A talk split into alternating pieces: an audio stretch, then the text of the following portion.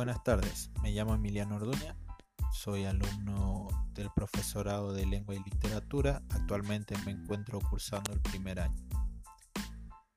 En el marco de la actividad integradora de la materia filosofía de la educación, a continuación estaré explicando y analizando las relaciones de los cuatro periodos de la filosofía con los programas de la filosofía del niño.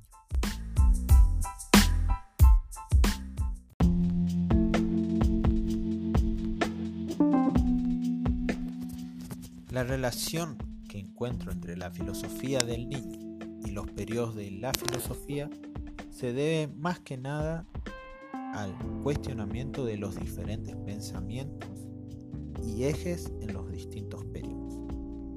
Iniciando con la edad antigua, cuyo objetivo principal fue tratar de encontrar el fundamento de todas las cosas, en el que Dios era simplemente un principio metafísico que para así poder lograr explicaciones coherentes. Con relación a este punto, considero que el primer cuestionamiento filosófico de un niño es intentar comprender el origen de las cosas y sobre todo saber qué son. En la Edad Media, con la aparición de Dios como ser todopoderoso y creador de todo, lo relaciono con el ingreso del niño en el ámbito religioso heredado o impuesto en algún ámbito de su vida. El niño se cuestiona por qué suceden las cosas y quién o qué es Dios.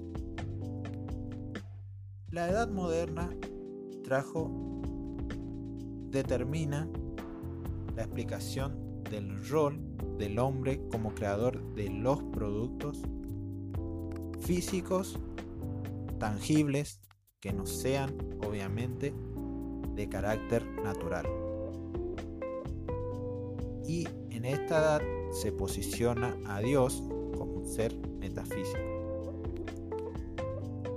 En este apartado considero oportuno relacionar el cuestionamiento de quién hace las cosas que nos rodea y por qué Dios nos encuentra físicamente entre nosotros. Por último, la edad contemporánea, edad, edad que aún nos encontramos transcurriendo y contemplando, analiza, más bien cuestiona o se pregunta el avance evolutivo de las cosas.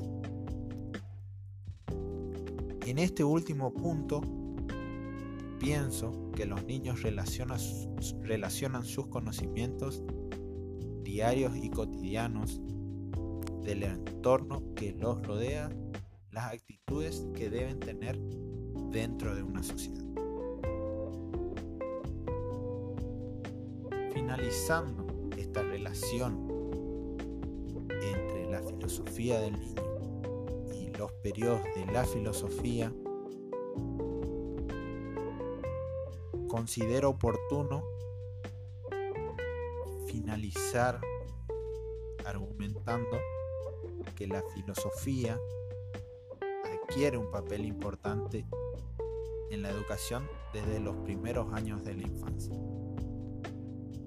Entiendo a la filosofía como un ejercicio de pensamiento riguroso, crítico y creativo.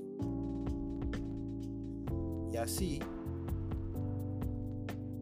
los alumnos, los niños en este caso, pueden desarrollar mejor la habilidad de pensar por sí solos, descubrir su propia orientación ante el mundo y estar listo para ello.